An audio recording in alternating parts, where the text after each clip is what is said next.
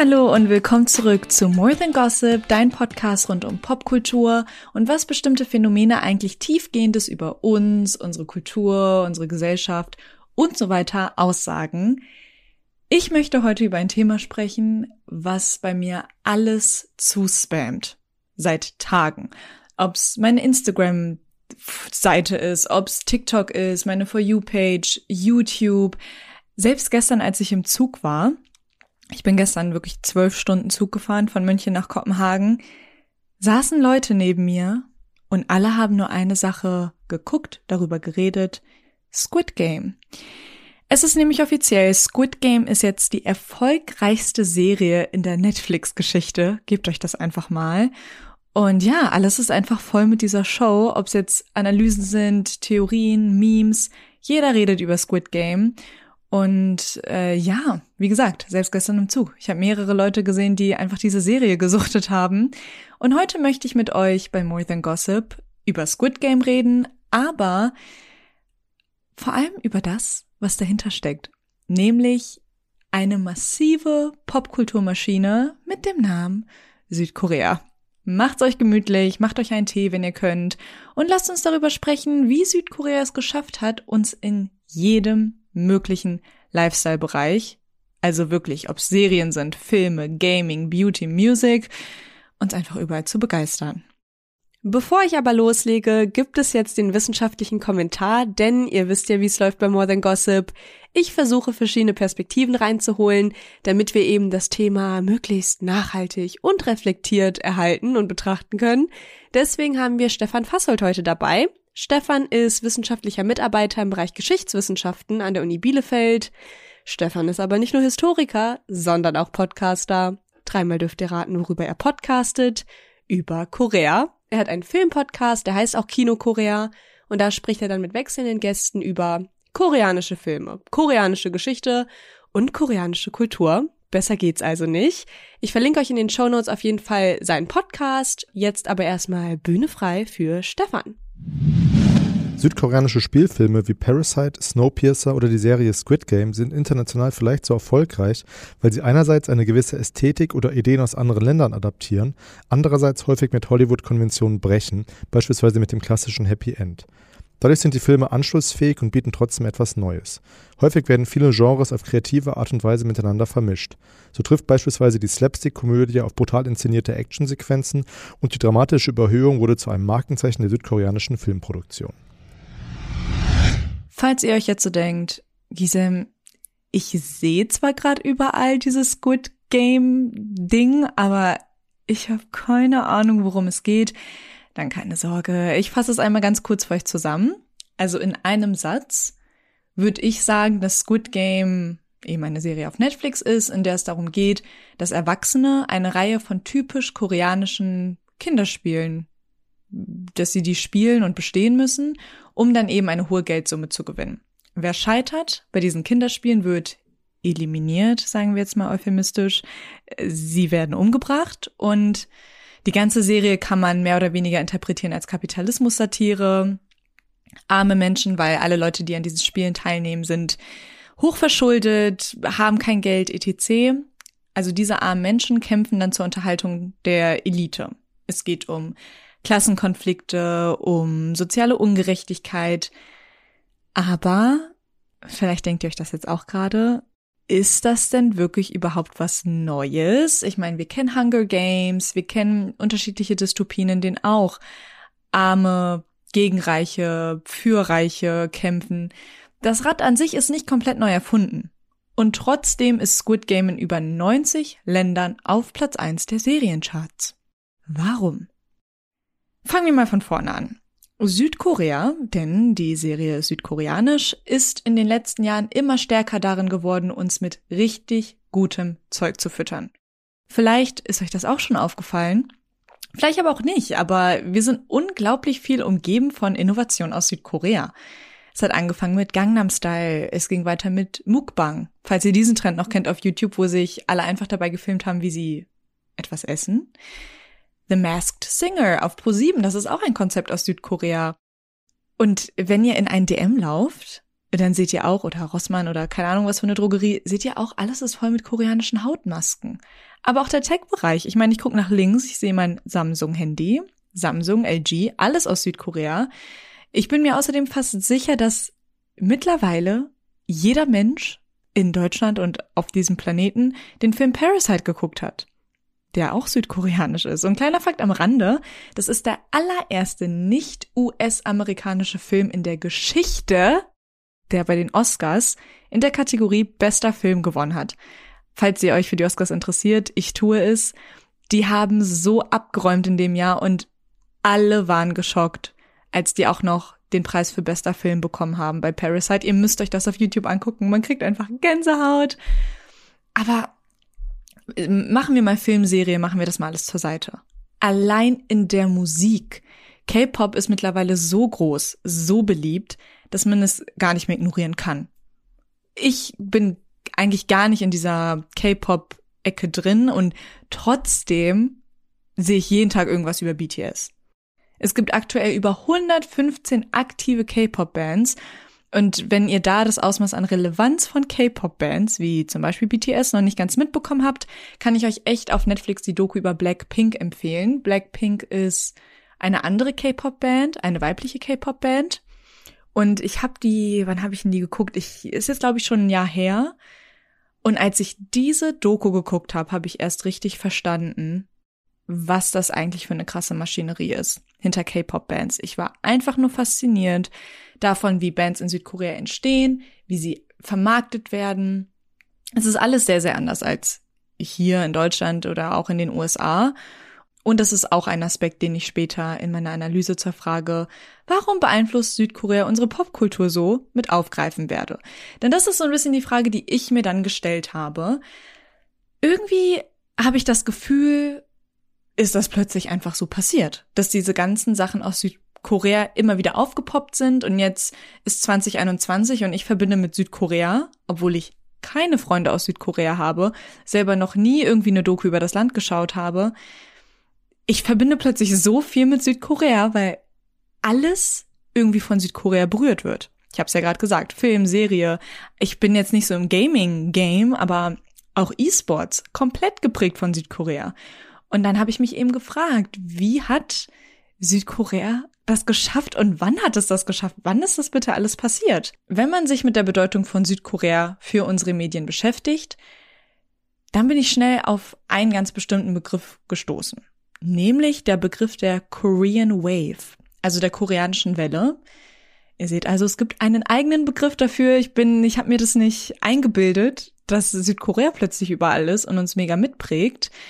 Ähm, weil Korean Wave ist ein eigener Titel dafür, wie krass die koreanische Kultur eigentlich alles bei uns beeinflusst, berührt, formt. Und das ist auch nicht erst seit gestern so. Die Anfänge der Korean Wave begannen Ende der 1990er Jahre, als einige Sender in anderen asiatischen Ländern Programme aus Korea aufgekauft haben. Und mit der Zeit, vor allem seit den 2010ern, kam dann koreanische Medienproduktion immer mehr in den Hype. Dafür gibt es meiner Meinung nach zwei Hauptgründe und wir fangen mal mit dem ersten an, der ein bisschen rationaler ist, nämlich die Regierung Südkoreas. Das Land Südkorea hat ein sehr, ich sag mal, interessantes und einzigartiges Ziel äh, sich vorgenommen und auch an die Öffentlichkeit kommuniziert, nämlich die haben sich vorgenommen, weltführender Markt zu sein für, Achtung, Popkultur. Ohne Spaß, die haben sich vorgenommen, wir wollen Führer sein für Popkultur. Die Regierung hat nämlich verstanden, dass das eine ziemlich spannende Strategie sein kann, um Geld zu machen. Und ein Schritt, um dieses Ziel eben zu erfüllen, damit ihr jetzt auch nicht denkt, dass ich mir das ausdenke, die haben wirklich verschiedene Schritte dann eben in Angriff genommen. Wie zum Beispiel, dass die beschlossen haben, dass Südkorea das Land sein soll mit dem schnellsten Internet der Welt. Ergibt ja auch Sinn. Ich meine, was braucht man, um Teil der Popkultur zu sein? Internet. Denn Popkultur findet ganz, ganz viel in den Medien und im Internet statt. Das haben die übrigens auch geschafft. Südkorea ist das Land mit dem schnellsten Internet der Welt. Es wurden außerdem auch Gesetze angepasst, damit man eben, ja, ein bisschen schneller der Vorreiter in der Medienlandschaft wird. Ein Gesetz, das angepasst wurde, ist zum Beispiel, dass weniger an Film und Serien zensiert werden soll. So kamen dann natürlich Regisseure, kreative Köpfe, etc. viel mehr Möglichkeiten zum Filme machen. Und das gelingt ja auch. Die Qualität von koreanischen Produktionen ist einfach nur unglaublich. Ich meine, vergleicht mal Parasite mit einem deutschen Film. Oder vergleicht auch mal die Qualität von einem Musikvideo von einer K-Pop-Band mit einem Musikvideo einer deutschen Band oder einem deutschen Künstler. Das kann man überhaupt nicht vergleichen. Also es ist wirklich unnormal. Ich gucke mir koreanische Produktionen an und ich frage mich einfach nur, wie. Und jetzt kommt nämlich das Interessante. Mit so einer Popkulturstrategie, nenne ich das jetzt mal, schafft Südkorea es als Land, eine sogenannte Soft Power zu bekommen. Was ist Soft Power? Äh, ich glaube, dafür ist es praktisch zu erklären, was eine Hard Power wäre. Eine Hard Power ist es, wenn ein Land Macht bekommt, zum Beispiel durch das Militär. Militär wäre eine Hard Power. Eine Soft Power kriegt ein Land aber eher durch sowas wie ein Image, das es in der Welt hat. Die USA, ja, die USA hat auch viel Hard Power durch ihr Militär, aber die USA hat auch ganz viel Soft Power. So viele Menschen möchten einmal im Leben in die USA wegen Sachen wie des American Dreams, Hollywood, aber auch Marken wie Coca-Cola und Apple. Das ist eine Art von Macht und Einfluss, die Touristen anzieht. Und was heißt Tourismus? Geld. Es ist also absolut verständlich, dass Länder sowas machen, also versuchen, Softpower zu generieren, weil das eben dafür sorgt, dass man ganz anders etabliert ist im Tourismus. Ich meine, ich zum Beispiel, wie gesagt, ich habe gar keine Ahnung von diesem Land an sich. Ich weiß gar nicht, ob es jetzt in Klammern gesagt schön ist. Jetzt in Bezug auf Natur und Meer. Das sind ja so normale Urlaubsfaktoren, die man hat.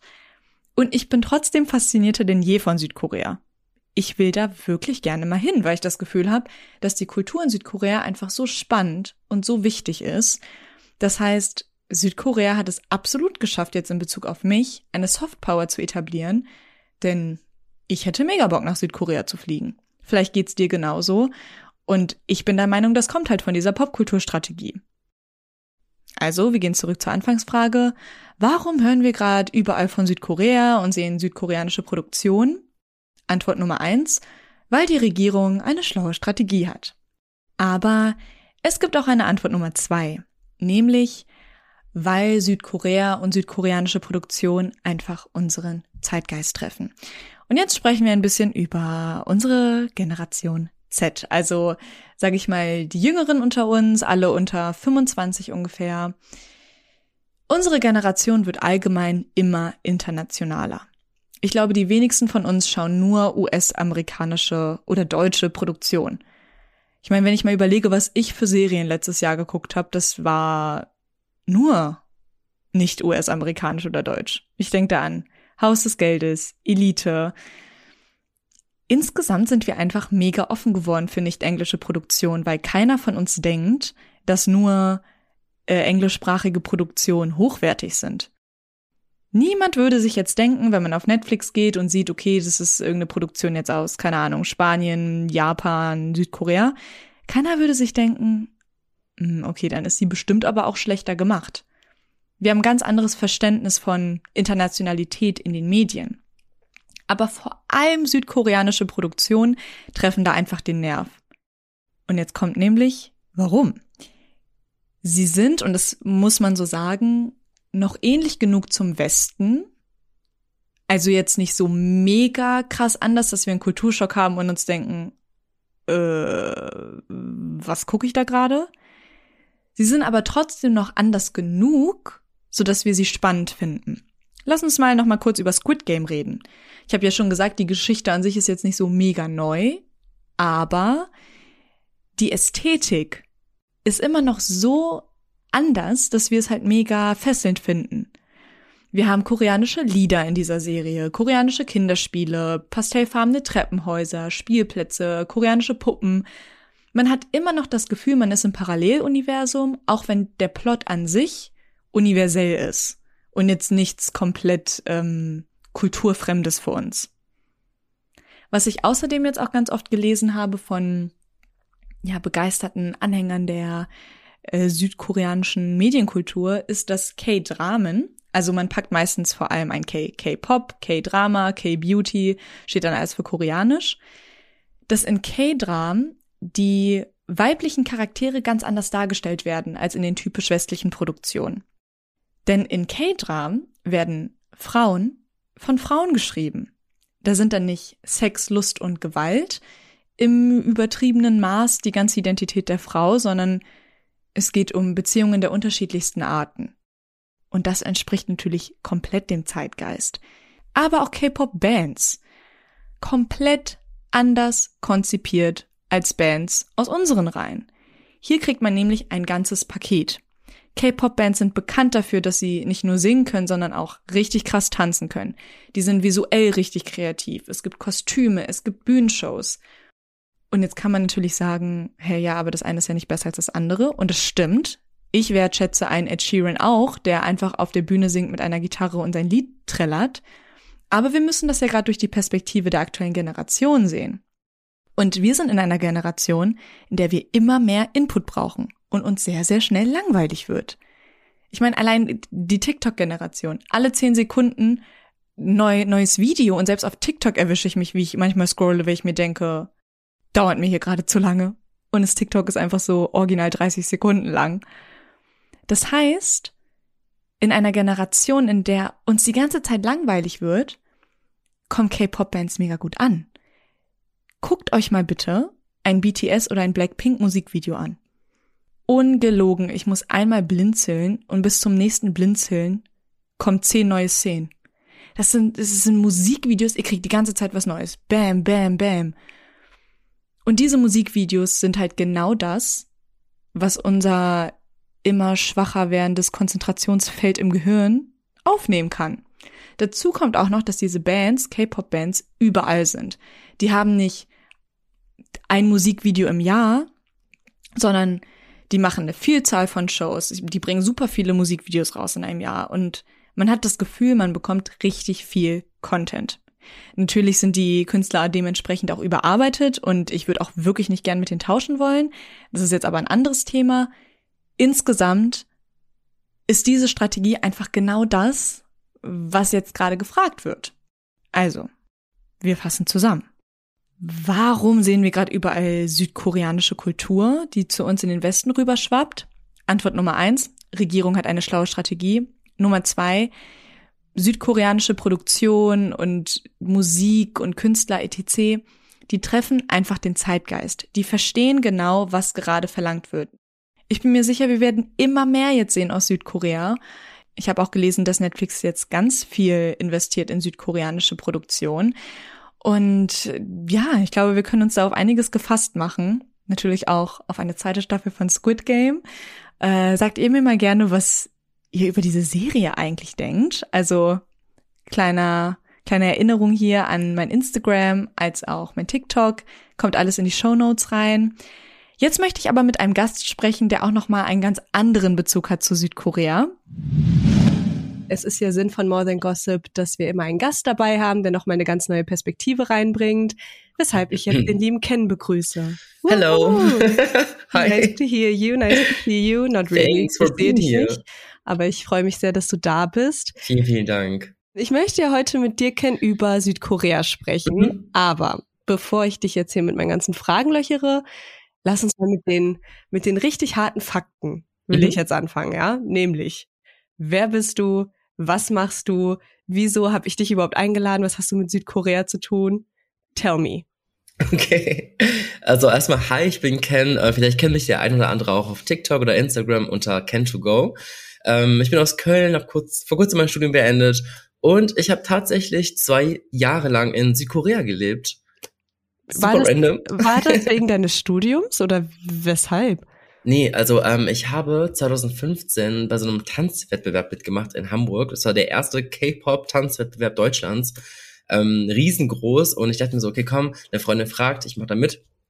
Und dann haben wir tatsächlich den ersten Platz gemacht. Frag mich nicht wie. ähm, Wieso bist du so bescheiden? Wahrscheinlich, weil du einfach krass gut tanzen kannst. Nein, kann, vielleicht also ein bisschen. Und ähm, ja, und durch diesen Tanzwettbewerb habe ich dann auf einmal Interesse bekommen wegen Südkorea. Und ich dachte mir so, nach dem Abi dann, im selben Jahr habe ich, hab ich Abi gemacht, dachte ich mir, ich habe gerade gar keinen Bock auf Studium oder eine Ausbildung oder sonst was. Ich will einfach mal so ein Gap-Jahr nutzen und ins Ausland gehen. Und da habe ich mich für ähm, so ein Auslandsprogramm beworben in Südkorea, habe dann auch die Stelle bekommen, war dann auch für ein ganzes Jahr da. Und ja, das war so mein erstes Jahr dann in Südkorea, 2015 bis 16. Und danach habe ich nochmal zwei Semester in Korea gemacht. Also dann insgesamt zwei Jahre. Okay, ich merke, du hast einen krassen Bezug zu Südkorea, auch viel mehr als ich, weil die erste Frage, die ich mir stelle, ist, was ist Südkorea oder koreanischer Tanz? Ähm, koreanischer Tanz, ähm, also man kann eigentlich sagen, K-Pop ist ja eine bestimmte Musikrichtung, ist genauso wie Pop oder Hip-Hop oder ähm, keine Ahnung, Balladen, also es gibt alles mögliche an Genres Mhm. und K-Pop ist einfach nur Popmusik aus Korea. Und koreanischer Tanz wären dann einfach so Chore Choreografien, die zu bestimmten ähm, K-Pop-Songs gehören. Also wenn du, Beispiel, wenn du zum Beispiel jetzt Rihanna hörst, dann äh, an Umbrella denkst oder so, denkst du auch an diese Regenschirm-Choreografie. Mhm. Und das wäre halt zum Beispiel eine Choreo über Rihanna mit Umbrella. Und dann wäre K-Pop-Choreografien halt irgendeine Choreo, also super komplizierte, auch super schwierige Choreos dann halt äh, dementsprechend für K-Pop-Songs. Okay. Das klingt, also ich stelle mir jetzt gerade vor, wie ähm, diese K-Pop-Bands immer tanzen, weil das ja auch. Genau, genau, richtig. Okay, also Genau es ist das. einfach musikgebunden, ich verstehe. Ja, zum Beispiel BTS, äh, die launchen ja nicht nur Musik, sondern haben die heftigsten Choreografien. Und das wären halt wirklich äh, K-Pop-Tanz. Ja. Okay, wir sind schon direkt im Thema. Ich merke den Wissensschatz von dir kennen. Erklär doch mal Leuten wie mir, also Menschen, die eben noch nie in Südkorea waren, Mhm. was sind die größten Unterschiede zu Deutschland? Auch kulturtechnisch. Wie kann man sich das vorstellen? Mhm. Ich glaube, der größte Unterschied zwischen Deutschland und Südkorea ist definitiv so die Hierarchieverankerung, also vor allem in der Kultur. Ähm, also wenn du, wenn du in Korea bist und dort arbeitest oder in die Schule gehst oder du dir einen festen Freundeskreis aufbaust, dann merkst du sofort, dass es dort eine bestimmte Hierarchie gibt. So in dem, auch im, im Reden ähm, von A nach B. Äh, wenn du jünger bist oder älter bist, das ändert sich auch in der Sprache. Also es gibt auch immer wieder so in der Sprache, also da ändert sich sofort so die letzte Silbe oder wird etwas hinzugefügt, um einfach nur Respekt zu zeigen. Also es ist, die haben fünf verschiedene ähm, Höflichkeitsformen in Südkorea. Und ich glaube, ja, fünf verschiedene, das ist super, super krass. Also wenn du zu einem Jüngeren redest, hast du eine andere ähm, Aussprache, also auch einen anderen äh, Klausel am Ende. Zugleich, wenn du zu Gleichaltrigen sprichst, dann hast du auch wieder das Duzen. Dann, wenn du zu Älteren sprichst, dann siehst du. Und dann gibt's nochmal zwei weitere Siez, also Sie-Formen. Das ist wirklich heftig. Ähm, Sprichst du auch die Sprache? Ich habe ich hab in den zwei Jahren Koreanisch gelernt, aber ich bin, ich bin jetzt nicht super, super flüssig drin. Ne? Wie krass Ähm, bist du bitte? ja, ach, das, ähm, das war schon, ich, muss, ich musste die Sprache lernen, halt einfach nur um klarzukommen dann im Land. Mhm. Ähm, aber ich glaube, so einfach die Hierarchieverankerung ist, glaube ich, der größte Unterschied. Das ist nicht so super locker wie in Deutschland. Also da ist man sehr, man verbeugt sich ja voreinander. Es gibt keine Händeschütteln am Anfang. Es ist sehr unhöflich, wenn man sich die Hand sofort gibt. Ähm, genau. Und auch Augenkontakt ist nicht immer wie in Deutschland super gerne gesehen, sondern es kommt immer so mit der Zeit ein bisschen dort. Gibt's was an der südkoreanischen Kultur, das dich am allermeisten fasziniert? Was mich sehr fasziniert, ist die Arbeitswelt dort. Also dort wird halt wirklich Leben, Privatleben und Businessleben, sag ich mal, sehr schwer getrennt. Also wenn du dort arbeitest, bist du mit der, mit deinem Chef, mit deinen Kollegen auch wirklich wie eine Familie. Also ihr arbeitet den ganzen Tag und am Ende ist es meistens so, dass der Chef euch einlädt und alle gehen immer trinken und essen bis in die spät, in den frühen Morgen und am nächsten Tag geht's weiter.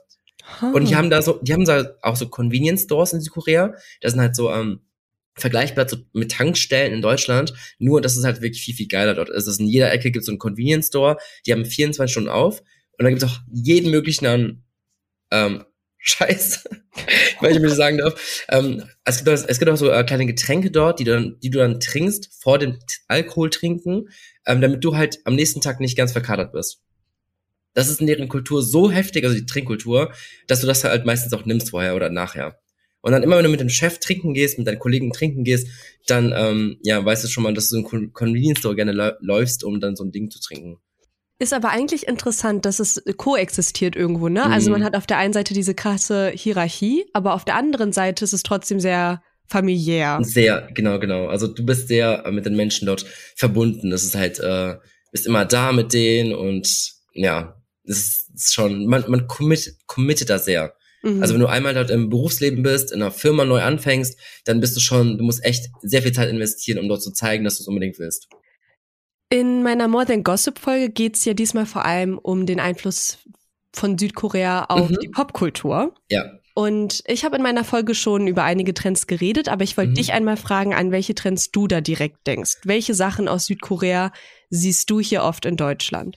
Ich finde das so spannend und auch so krass, wie viele Trends aus Südkorea nach Deutschland überschwappen. Ich könnte wirklich jetzt hier einen Vortrag halten, aber es gibt es gibt ähm, Bereiche wie Food, ähm, Beauty, Music und Entertainment und Fashion zum Beispiel, das sind, glaube ich, die stärksten Bereiche aus der Popkultur ähm, Koreas, die wirklich jetzt gerade so präsent sind in unserem Land. Ähm, Food zum Beispiel, auf einmal poppen in ganz Deutschland Restaurants auf, also koreanische Restaurants, die viele Gerichte anbieten, äh, mit Knoblauch, mit der Chili-Paste, mit Kimchi und das ist schon mal ein Trend, der gerade seit letztem Jahr vor allem, also richtig am Boomen ist hier. Also sobald ein koreanisches Restaurant auf, aufgeht, also vor allem in Großstädten wie Köln, Hamburg, Berlin, voll. Also es ist wirklich super voll. Die ganzen K-Pop-Fans gehen dahin, um zu essen, um Soju zu trinken, ähm, um Bingsu zu essen, Nachtisch. Also es ist wirklich, das ist schon sehr heftig. Ähm, und dann gibt's auch Beauty. Also als ich 2015 in Korea war, gab's dann Gesichtsmasken. Also die, die kennst du ja, ne? Diese, ja. die du auf dein Gesicht legst und dann äh, deine Haut Feuchtigkeit einziehen kann. Das war dort noch neu und in Deutschland gab's das noch gar nicht. Also es gab dort Toner, Augen- und Lippenmasken. Es gab, es gab komplett kuriose Sachen wie Beinhaartrimmer für Männer, ähm, Männer-Make-up. Das war alles noch so neu vor ein paar Jahren noch in Deutschland. Und ähm, da dachte ich mir so, wow, so cool, dass, dass die das alles in Südkorea haben und wir das, wir haben das leider nicht. Und dann kam ich zurück nach Deutschland und mit der Zeit sehe ich auf einmal Drogeriemärkte launchen koreanische Produkte. Ja. Ähm, Gesichtsmasken werden in, ähm, in das, wie nennt man das, in das Portfolio von vielen Brands reingebracht. Und es kommt so alles Stück für Stück nach Deutschland und auch ganz viele Läden, also vor allem im Einzelhandel, dann, die gehen auch damit an. Ja, wir haben koreanische Produkte, made in Korea, das ist super gut und äh, dies und das. Also es ist wirklich heftig, wie ähm, auch der Markt in Deutschland die Trends und die ganzen neuen innovativen Produkte aus Korea kopiert und auch adaptiert und ja, inkludiert. Dann gibt's natürlich auch Musik und Entertainment. Also ich glaube, uns allen sagt was mit K-Pop, mit BTS, mit Blackpink, Big Bang, 21. Ähm, das sind, glaube ich, alles Namen, die haben wirklich die gesamte Welt geprägt, nicht nur Deutschland. Ja. Ähm, auf einmal Spotify, Apple Music adaptieren, K-Pop-Charts-Listen. Ähm, du gehst in H&M rein, hörst BTS im Hintergrund es ist wirklich, wirklich krass. Also ähm, die krassesten Moderationsshows und TV-Shows la laden diese Gäste ein. Äh, Stars aus Südkorea, wie Blackpink, also Jenny, Lisa und die ganzen anderen Artisten, haben globale Kampagnen mit Superbrands. Und das, die sind überall im Fernsehen, überall in den Medien, auf Social Media. Es ist wirklich krass, wie das gerade, wie dieser Trend gerade aufgeht. Und das seit Jahren. Genau, und diese ganzen südkoreanischen Produktion, Serien, Spiele, Ästhetik, mhm. Beauty-Sachen, also alles, was du gerade aufgelistet hast. Mhm.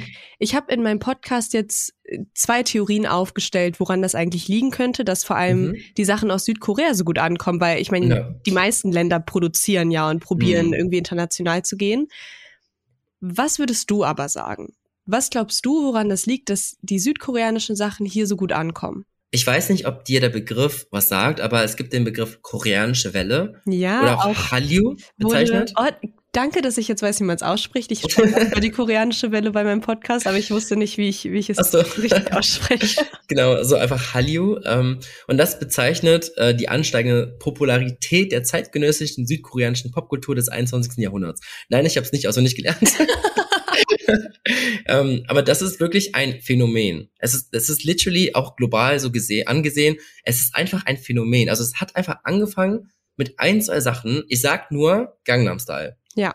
Das ist zum Beispiel einer dieser Phänomene, wo ich mir denke, so, wie? Also es ist ein, ein Artist, der heißt Psy, der hat früher bei, der war ähm, bei YG Entertainment im, ähm, im also in der, in der, in der Management und er hat einen Song rausgebracht und das hat die gesamte Welt erobert. Es war einfach wirklich einer der globalsten Trends, die wir je hatten auf Social Media. Und solche kleine Faktoren haben dazu geführt, dass Korea immer mehr Interesse geweckt hat. Brands wie Samsung, einer der krassesten Global Player, ähm, kommen, kommen aus Korea. Ähm, und dann kam auf einmal viel mehr mit K-Pop und immer mehr Leute kamen in den Trends wie 2NE1 mit ähm, I'm the Best. Auf einmal kam Blackpink, die auf Coachella waren. Ja. Und das sind, also Südkoreas Marketingstrategien sind sehr, sehr gut, sag ich mal. Die haben erstmal angefangen, in den asiatischen Bereich sich auszubreiten. Also die waren, nach, die waren in Japan, in China, in Taiwan, in Indien. Und dann haben die gemerkt, krass, Menschen haben auf einmal Interesse, also vor allem über YouTube, an K-Pop. Ja. Und so haben die ganzen Managements in Süd Südkorea angefangen, sich an den ähm, Märkten auch in der westlichen Welt anzupassen. Und das sehr gut. Was glaubst du, wie diese, dieser Einfluss von Südkorea, du hast ja gerade schon gesagt, es gibt halt krasse Strategien, du hast gerade mehrere mhm. Beispiele genannt. Was glaubst du, was in der Zukunft noch so passieren wird? Ich bin mir zu 1000 Prozent sicher, dass es immer weitergehen wird mit den Trends, sage ich mal. Ich, ähm, unabhängig jetzt auch von K-Pop. Ich bin mir sicher, dass Korea noch viel mehr zu bieten hat. Ähm, die haben auch ganz viele Trends und auch ganz viele, ganz viel Angebot, was aktuell existiert in Korea, aber der deutsche Markt und der westliche Markt noch nicht ready ist. Genauso wie 2015, dass es dort schon die ganzen Masken gab, gab es die noch in Deutschland noch nicht, weil mhm. jeder sich ja denken würde, what the fuck, was ist das? Das braucht man nicht. Dafür ist kein Bedarf hier. Ja. Und Südkorea ist wirklich ein Vorreiter, wenn es um Trends geht. Die bringen Sachen raus, die sehen halt dort, die sind auch viel offener dort von der Mentalität, was äh, Körperpflege angeht, was Make-up angeht, auch für Männer. Du siehst dort wirklich auf Wänden äh, Männer Dior-Taschen tragen. Und mhm. hier würdest du bis jetzt nur Frauen sehen. Das ist hier ganz normal, dass man sieht, okay, eine Frau, da muss man, also die so Luxusmarken versuchen dann halt Frauen zu ähm, targeten und in Korea ist es halt wirklich schon Unisex. Und es kommt alles langsam, langsam rüber, Step by Step. Und Südkorea wird noch einiges zu sagen haben. Also wirklich, ähm, was auch Fashion angeht ähm, und viele andere Bereiche. Voll. Vermisst du es manchmal?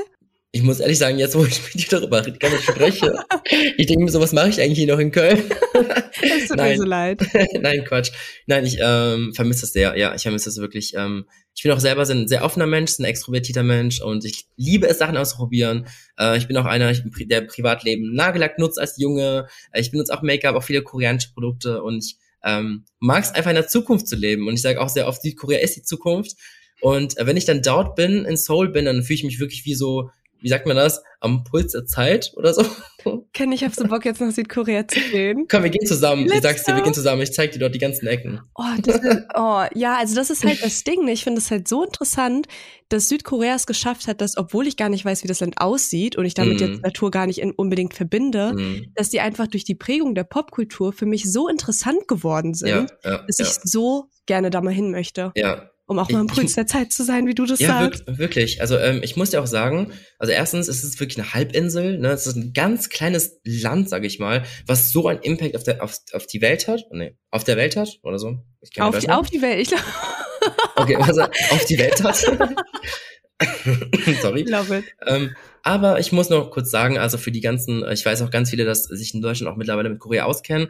Und ich will jetzt auch nicht die rosa-rote Brille auch für deine Zuhörer drauflegen. Es gibt natürlich auch ganz viele Schattenseiten. Ja, das muss man mal so bedenken. Ne? Es ist nicht, also kein Land ist perfekt. Ähm, zum Beispiel Education und auch ein bisschen so das Rechtssystem, ne? Ist alles ein bisschen so kritisch. Aber ähm, Korea hat sehr viel Gutes zu bieten. vielen, vielen Dank, Ken, für deine ganzen Insights, für deinen Input. Ich fand es unglaublich interessant. Ich würde gern viel länger drüber reden, aber wir sind leider begrenzt in unserer Zeit. Super, super gerne und wirklich danke, dass ich äh, hier sein durfte und deine, Zuschau deine Zuhörer entertainen durfte, hoffentlich. Auf ähm, jeden Fall. Das hast du auf jeden Fall gemacht. Vielen, vielen Dank. Wir hören bald voneinander mhm. und hab noch einen wunderschönen Tag. Ich danke dir auch und das wünsche ich dir auch. Ciao, ciao. Bis dann, ciao, ciao. Also, wir sehen nach meiner Recherche, nach dem Kommentar von Stefan, nach dem Talk gerade mit Ken. Südkorea ist jetzt erstmal nicht wirklich wegzudenken. Es gibt unterschiedliche Ansätze, die erklären, woran das liegt. Wir haben auf der einen Seite den ganzen Aspekt der Innovation, dass Südkorea einfach sehr, sehr kreativ ist mit den neuen Ideen, dass sie plötzlich Zielgruppen targeten, die vorher zum Beispiel hier in Deutschland nie angesprochen wurden. Wir haben aber auch diesen Grad zwischen, es ist auf jeden Fall Materie, die irgendwie für uns bekannt ist. Auf der anderen Seite ist es aber gerade noch so interessant, neu, exotisch genug, dass es uns packt und dass wir es nicht langweilig finden. Und natürlich hat Südkorea an sich auch eine unglaubliche Strategie dahinter, dass sie eben Popkulturvorreiter sein wollen. Und all das zusammen sorgt einfach dafür, dass wir Südkorea überall sehen und jetzt so bald auch nicht wegzudenken ist. Aber wie schaut's bei euch aus? War euch das klar, dass Südkorea überall ist? War das für euch etwas, was ihr eher passiv mitbekommen habt? Oder seid ihr voll die K-Production-Fans? Hört K-Pop, schaut jede Serie, seid bis heute unglaubliche Parasite-Fans, hört vielleicht immer noch Gangnam Style, wer weiß. Schreibt es mir auf jeden Fall, ihr wisst, wo ihr mich findet. Entweder meinen privaten Instagram-Account, G-I-Z-E-M-C-L-K-S, also Gisem, und dann noch ein paar andere Buchstaben. Oder auf dem More Than Gossip Podcast Instagram. Oder auf TikTok, auch More Than Gossip. Spamt mich voll, sagt mir, was ihr denkt. Ich freue mich auf die nächste Folge mit euch. Und bis dahin, ciao, ciao.